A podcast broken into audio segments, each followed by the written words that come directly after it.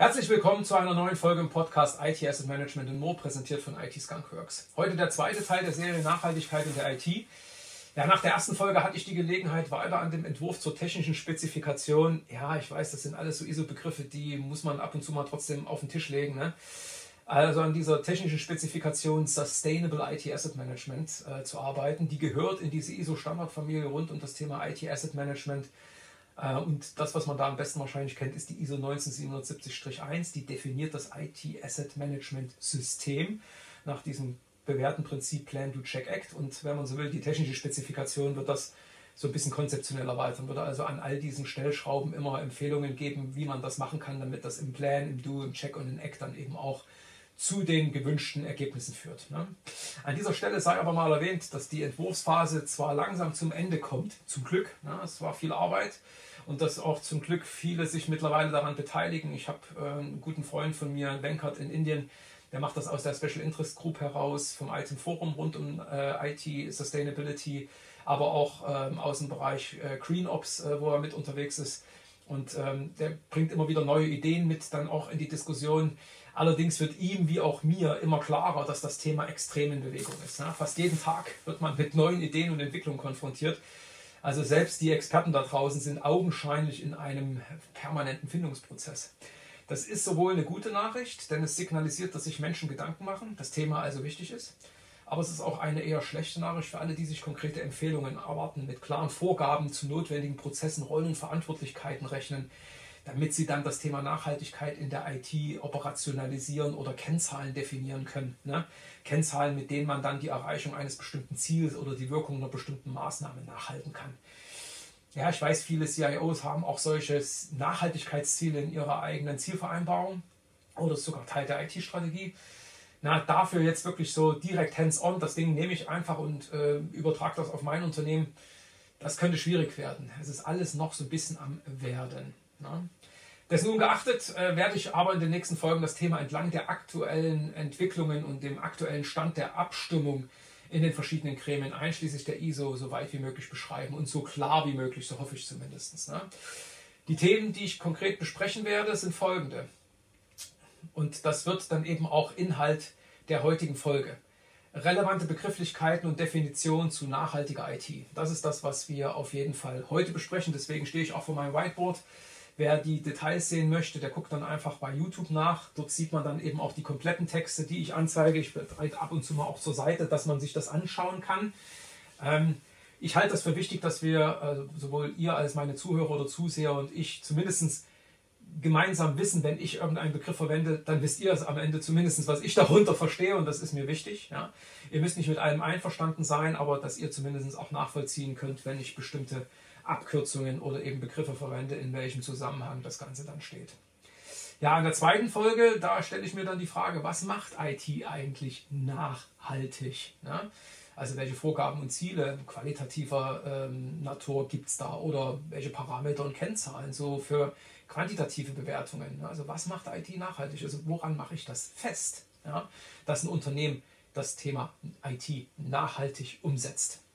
Ja, in der dritten Folge, da wäre dann natürlich die Frage zu stellen, wie lässt sich das Thema Nachhaltigkeit in der IT, also in der IT-Organisation, in den bestehenden Prozessen und der Governance verankern. Ja, also da gibt es ja schon alle möglichen Richtlinien und Arbeitsanweisungen, das weiß ich nicht. Und jetzt muss ich plötzlich mich mit äh, Nachhaltigkeit noch auseinandersetzen. Also wie kann ich das so in die verschiedenen Prozesse reinbekommen, dass es nicht störend wirkt, dass es wirklich sinnhaft ergänzt, was auch immer da schon existiert. Ja, in einer weiteren Folge wäre natürlich dann die Frage zu beantworten, mit welchen Maßnahmen lässt sich dann die Einhaltung von Vorgaben zu nachhaltiger IT kontrollieren. Das macht man ja nicht ohne, also nicht ohne Grund. Ne? Es gibt ganz viele Gründe, aber sicherlich, dass, äh, ich sage jetzt mal, den Erfolg dann aus diesen Maßnahmen äh, irgendwo auch zu dokumentieren, ist ja sicherlich ein ganz wesentliches Ziel. Wie man das sinnvoll machen kann, wird dann in dieser Folge besprochen. Und für die Anwendungsorientierten unter meinen Zuhörern oder Sehern als letzte Folge Better Practices und Use Cases für Nachhaltigkeit in der IT. Ja, es gibt Unternehmen, die haben das schon ganz gut umgesetzt und äh, werde ich mal so das ein oder andere Fallbeispiel hier diskutieren. Fangen wir also an und werfen einen Blick auf die verschiedenen Begrifflichkeiten hinter mir. Ich werde die natürlich so weit wie möglich auch ich sage jetzt mal, vorlesen, was hier steht. Also insofern, wenn jetzt der eine oder andere denkt, das ist jetzt so ein wandelndes Lexikon, bloß weil man den Podcast hört, ist nicht so. Ich lese das hier ab, was hinter mir steht. Das ist zum Teil sehr umfangreich. Ich werde auch nicht alles vorlesen. Ähm, aber ich glaube, das ist wichtig, äh, damit man eben auch, äh, damit ich jetzt hier auch nicht irgendwie einen Fehler mache und irgendwas erzähle, was dann am Ende nicht äh, wirklich sinnhaft im Zusammenhang steht mit dem, was wir hier besprechen wollen. Ja, ich möchte aber vorausschicken, dass zum einen mit der von mir gewählten Reihenfolge der Begrifflichkeiten weder eine persönliche Präferenz noch irgendeine Bedeutung verbunden ist. Versucht da also nicht irgendwelche versteckten Botschaften rauszulesen. Ne? Vielleicht bekommt der ein oder andere auch das Gefühl, dass ich hier so ein bisschen hin und her springe. Insofern an der Stelle schon mal mea culpa. Ich habe mir natürlich überlegt, die Begrifflichkeiten thematischen Gruppen zuzuordnen. Ob mir das gelungen ist, könnt ihr gerne mit einem Kommentar bestätigen oder eben auch nicht. Ne?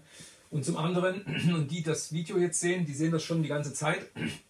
Das ist natürlich der Situation geschuldet, dass die Begrifflichkeiten neu sind und primär von der englischsprachigen Community entwickelt werden. Die meisten Begriffe oder Abkürzungen existieren nur in englischer Sprache. Ich werde also das eine oder andere hier dann on the fly übersetzen. So viel der Vorrede also und hier dann eben der allererste Begriff. Wir fangen an. Oben links, da steht es, wer es lesen kann, EMS. Ne? Äh, EMS steht für Environmental Management System. Und wir haben ja schon von der ISO 19770-1 gesprochen. Da geht es um das IT Asset Management System. Ähm, und ähm, wer also die 14001 umgesetzt hat als ISO-Norm, der hat ein Environmental Management System eingeführt. Und EMS steht eben für Part of the Management System used to manage environmental aspects, fulfill compliance obligations and address risk and opportunities immer im Kontext von Environmental. Das ist eben auch leider so ein bisschen dann für mich zu verkürzt, wenn wir über echte Nachhaltigkeitsziele im Bereich IT sprechen. Und deswegen habe ich mir dann eben eine Erweiterung als Framework gesucht und habe eine gefunden und das ist nämlich ESG. Das ist eigentlich auch das, was heute eher gebräuchlich ist, also dass man nicht nur auf die Umweltthemen ähm, schaut, dafür steht nämlich das E in ESG, Environmental, aber eben auch auf andere Aspekte. Und welche das sind, äh, das kommt aus dieser Definition heraus. ESG, Holistic Framework and Set of Criteria, übrigens defined by the United Nations Development Program. Und aus folgendem Grund, used to evaluate and measure an organization's performance in relation to environmental, social and governance issues and its sustainable and ethical behavior. Also wir reden eben hier nicht nur über so Dinge wie, ähm, ich sage jetzt mal so Fossil Fuel äh, Consumption, also wenn man so will, äh, das Verbrennen von Kohle, Gas und der daraus entstehende CO2-Emissionsanteil äh, ähm, in einem Unternehmen, alles richtig und wichtig. Hier geht es eben im Wesentlichen auch um, ich sage jetzt mal, die Auswirkungen, die man als Unternehmen hat auf beispielsweise die Mitarbeiter ähm, oder auf Partner, mit denen man zusammenarbeitet, Lieferanten oder wie, wir, wie man sich als Unternehmen organisiert. Aber gehen wir mal Stück für Stück dadurch. Also in diesem ähm, ESG-Framework gibt es von der UNDP auch äh, 17 sogenannte Sustainability Development Goals. Ne? Also es zielt darauf ab, Nachhaltigkeit besser äh, zu implementieren in Unternehmen und Organisationen. Und dafür haben die eben solche Ziele ausgerufen. Ähm, und die teilen sich dann auf diese drei äh, Bereiche. Ne? Also dann ist in, im Environmental Component, da geht es also ganz konkret, ähm, wie heißt es schön, Impact and Contribution that an organization can have on the natural world. Ja, also wenn man so will, den Einfluss eines Unternehmens auf die, ja, auf die Umwelt. Ganz knapp. Ne? Und was kann das alles für Themen sein? Waste and Pollution Management, Resource Management, GHG Emissions. Ich werde das gleich später noch etwas ausführlicher beschreiben. GHG steht für Greenhouse Gas, Treibhausgase. Ja? Um, Energy Efficiency, Deforestation, Protection of Biodiversity. Also wenn man so will, hier möchte man Sorge, dafür Sorge tragen, dass ähm, nochmal die Umwelt durch das äh, Handeln von Organisationen, Unternehmen nicht in Mitleidenschaft gezogen wird. Ne? The social component of the framework assesses how an organization treats and protects its employees, suppliers, customers and the public. Ja, also hier geht es wirklich eben um ein gutes Miteinander, so möchte ich es mal formulieren. Ne? Das fängt an mit so Themen wie Diversity, Equity and Inclusion. Ne? bitte mehr Frauen in die IT. Das ist schon mal ein Aspekt im Sinne von nachhaltiger IT.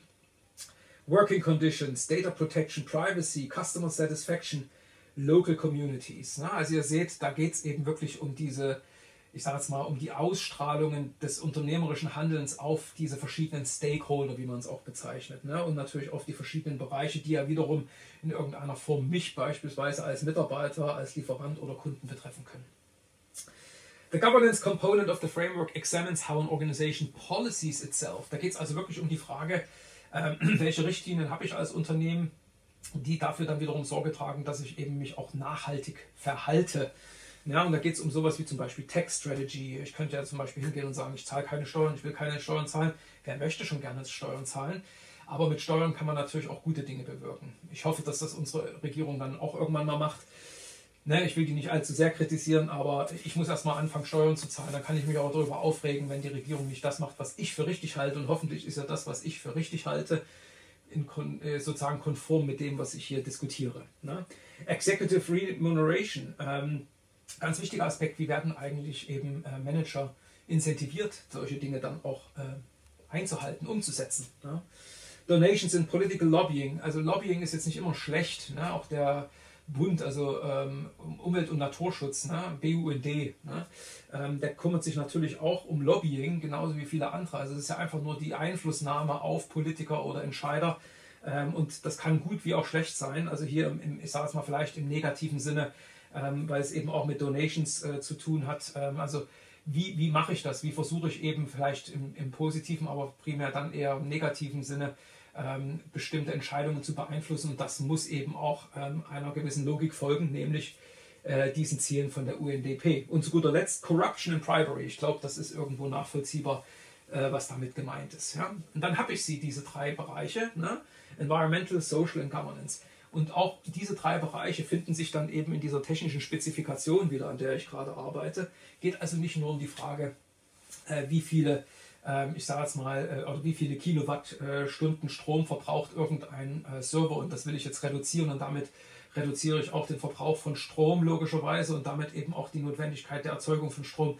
Alles richtig und wichtig, ähm, aber eben leider nach meinem Dafürhalten etwas zu verkürzt. So, GHG hatten wir schon, na, Greenhouse Gases, ja, das ist GHG und das, äh, hier steht eine etwas wissenschaftliche Definition, das erspare ich mir jetzt, sonst komme ich eher ins, äh, ins Stolpern. Äh, man kann sich das auch gut vorstellen. Also wir sind umgeben von einer Atmosphäre und in dieser Atmosphäre gibt es verschiedene Gase. Ne? Wir atmen Sauerstoff, brauchen wir zum Leben. Dann gibt es noch jede Menge Stickstoff, das ist natürlich auch da. Ne?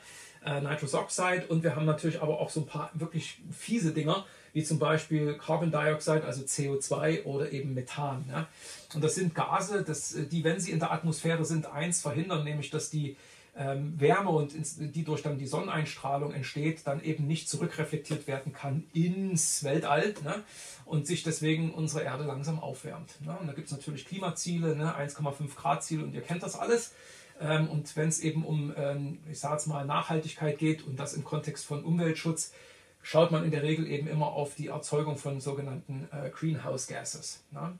Ähm, mit dem Ziel logischerweise, ähm, dass das äh, sich nicht mehr weiter aufwärmt, ne? was wir jetzt eben hier als Planet empfinden. So, jetzt merkt ihr schon, jetzt springe ich ein bisschen.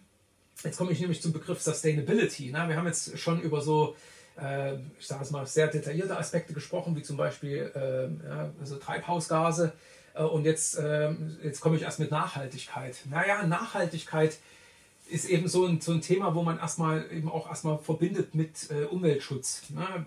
Ja, nur mal einen Schritt zurück. Ihr merkt schon, für mich ist Nachhaltigkeit halt viel mehr. Und wenn man sich mal die Definition von Nachhaltigkeit durchliest, wie sie auch von der ISO ähm, äh, vorgegeben ist, da heißt es eben State of the global system, including human, environmental, social and economic aspects in which the needs of the present are met without compromising the ability of future generations to meet their own needs.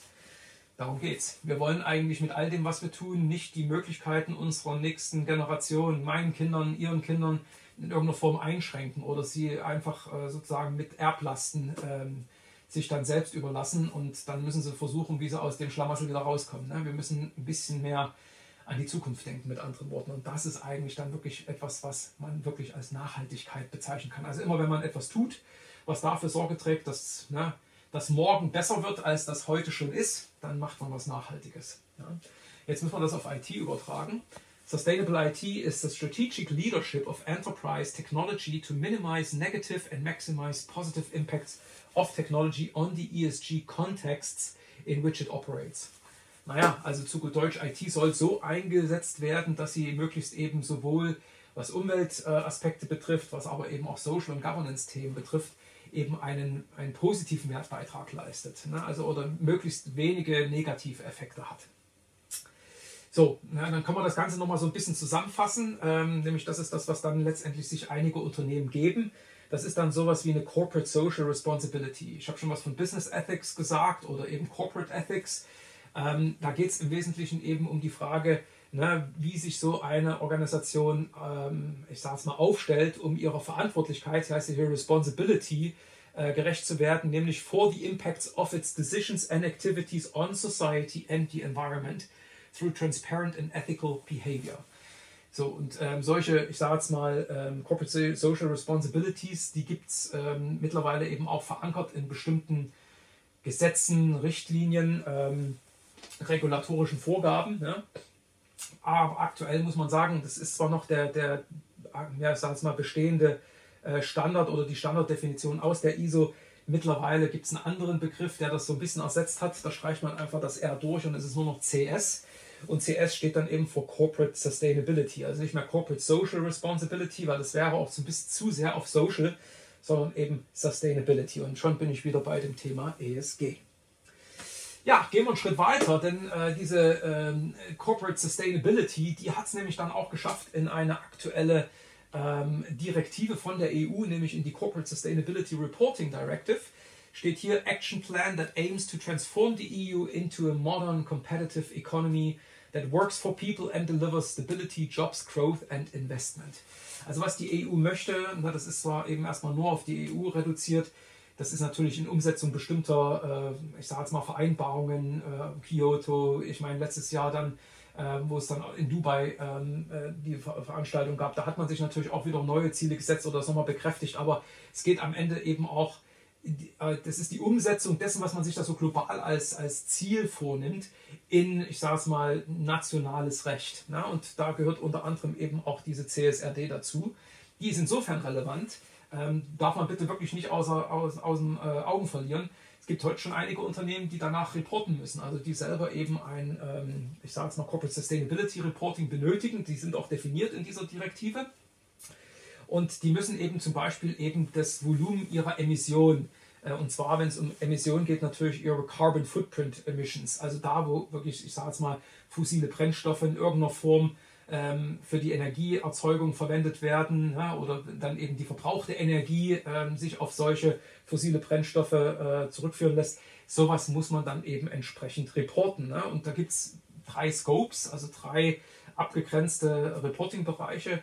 Äh, und Scope 1 und Scope 2 sind aktuell eben für bestimmte Unternehmen verpflichtend. Ab 1. Januar nächsten Jahres weitere Unternehmen, die dazukommen.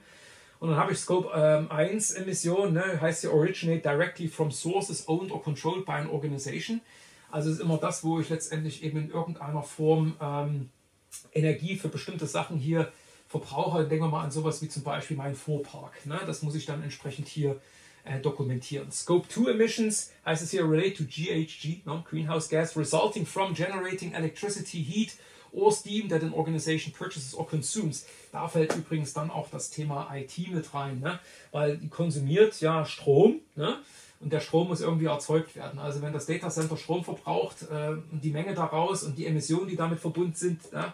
Scope 2 Emissions, da müsste man das dann entsprechend reporten. Spannend wird vor Dingen Scope 3 weil da geht es dann eben um indirekte Emissionen upstream und downstream. Das ist so gemeint mit, das ist sozusagen meine gesamten Lieferketten, also die sowohl was meine Zulieferung betrifft, von Materialien, Vorprodukten bis hin natürlich zum eigentlichen Verbraucher. Also diese gesamte Kette muss ich dann eben äh, berücksichtigen und dafür sorgen, dass ich dann auch weiß, wie viele Emissionen dabei entstehen. Plus, ich muss der, laut dieser Direktive auch immer noch dokumentieren, mit welchen Maßnahmen ich versuche, diese Emissionen zurückzufahren. So, dann haben wir, oh, hier ist ein Fehler. Äh, CCF, nicht CFF, äh, der meine oder andere ist vielleicht schon aufgefallen, ist der Corporate Carbon Footprint.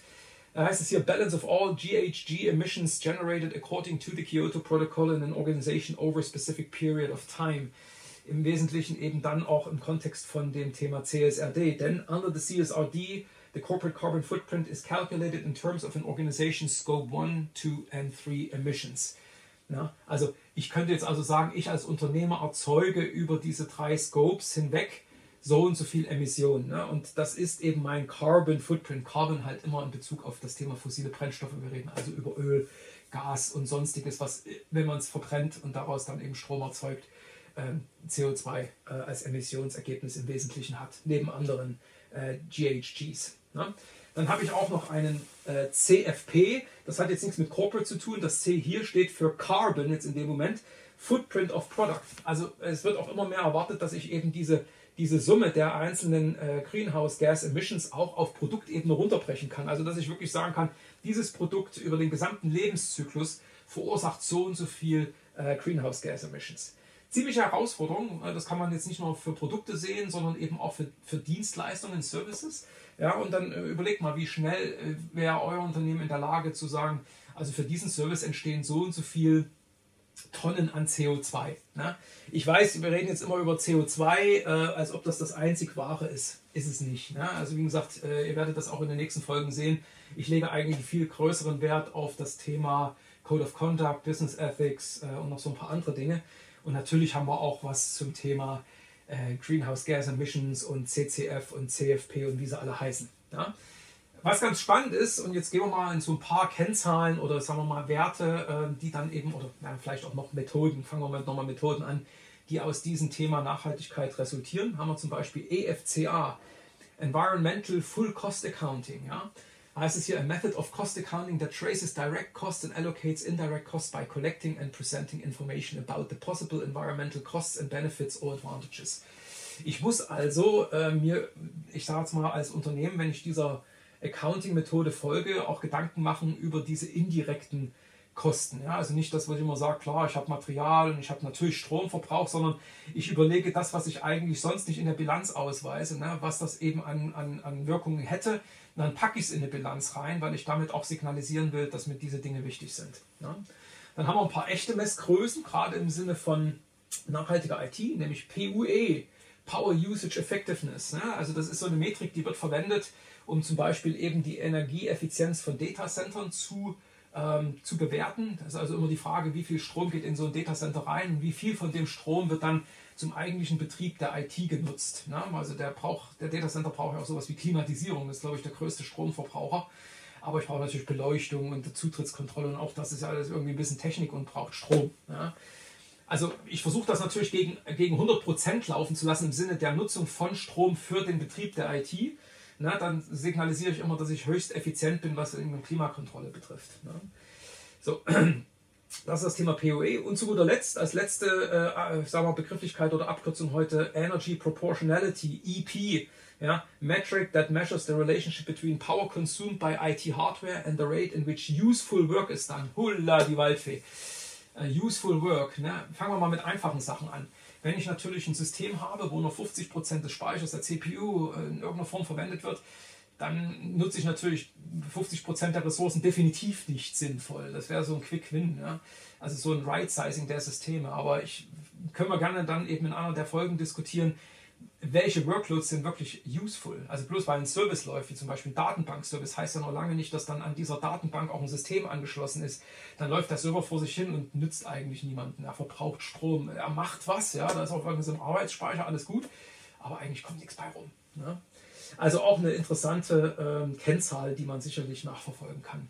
Ja, das war mal so ein Schnellritt durch die äh, Begrifflichkeiten. Wie gesagt, es wird auch in den nächsten Folgen weitere Begrifflichkeiten geben über die ich sprechen werde. Und äh, dann wird es natürlich auch nochmal eine ergänzende Definition geben. Ne? Ich wollte das bloß heute nicht ewig in die Länge ziehen. Ich hoffe, es hat trotzdem gefallen und niemanden abgeschreckt, sich die nächsten Folgen anzuhören oder anzusehen. Ich danke euch ne? und bis zum nächsten Mal.